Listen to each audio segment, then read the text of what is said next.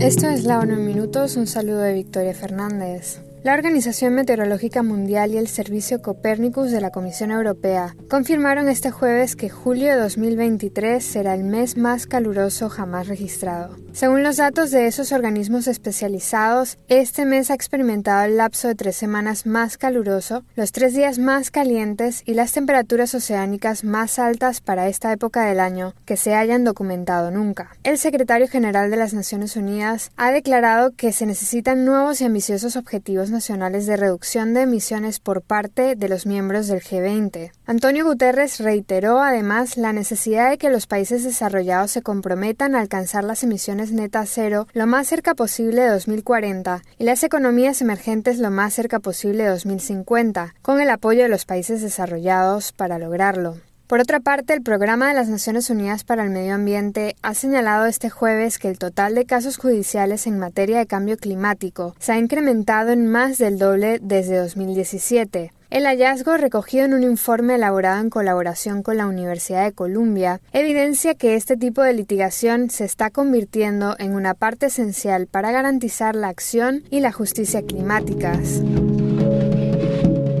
El alto comisionado para los derechos humanos reiteró el llamamiento del secretario general de las Naciones Unidas contra cualquier coacción, interferencia arbitraria o ilegal con los procesos de votación y las normas electorales en Guatemala. En concreto, Volker Turk pidió a las autoridades que garanticen que el Tribunal Supremo Electoral y el Registro de Ciudadanos puedan trabajar de manera independiente y libre de cualquier interferencia indebida. Después de revisar los resultados preliminares de la primera vuelta de las elecciones presidenciales, el Tribunal Supremo Electoral de Guatemala confirmó que los candidatos de los partidos Semilla y UNE competirían en la segunda vuelta del 20 de agosto. Tras esos resultados, el Ministerio Público solicitó la suspensión del partido Semilla por presuntas irregularidades, realizó operaciones de allanamiento en el Tribunal Supremo Electoral, el registro de ciudadanos y en la sede del partido, y emitió órdenes de detención contra dos fundadores de este partido y contra la subdirectora del registro. Las autoridades deben garantizar la integridad del proceso electoral y el respeto de la voluntad de los votantes, reiteró el alto comisionado.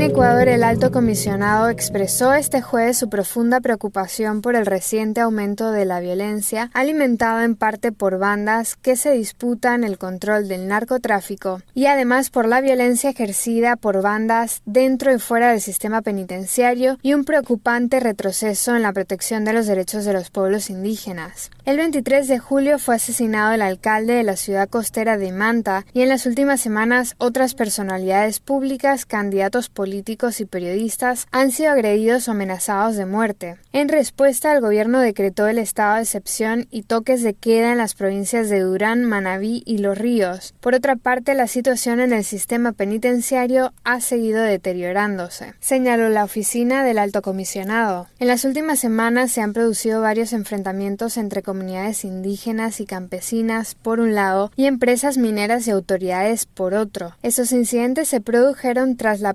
de un decreto que permite a las empresas iniciar operaciones mineras sin consulta previa a las comunidades indígenas. La policía y el ejército habrían hecho presuntamente uso de la fuerza contra las comunidades. Volker Turk subrayó que los estados de excepción deben respetar los principios de legalidad, necesidad, proporcionalidad y no discriminación e hizo un llamamiento para una reforma integral del sistema de justicia penal y alentó a las autoridades a aplicar la política de rehabilitación social de personas presas emitida en 2022. Por otra parte, subrayó que, según las normas internacionales de derechos humanos, los pueblos indígenas deben ser consultados sobre el uso de sus tierras. Las personas directamente afectadas por proyectos o actividades mineras deben ser escuchadas, no reprimidas, declaró el alto comisionado. Solo las medidas basadas en los derechos humanos que aborden las causas profundas de la violencia permitirán la seguridad pública y la cohesión social, añadió Turk.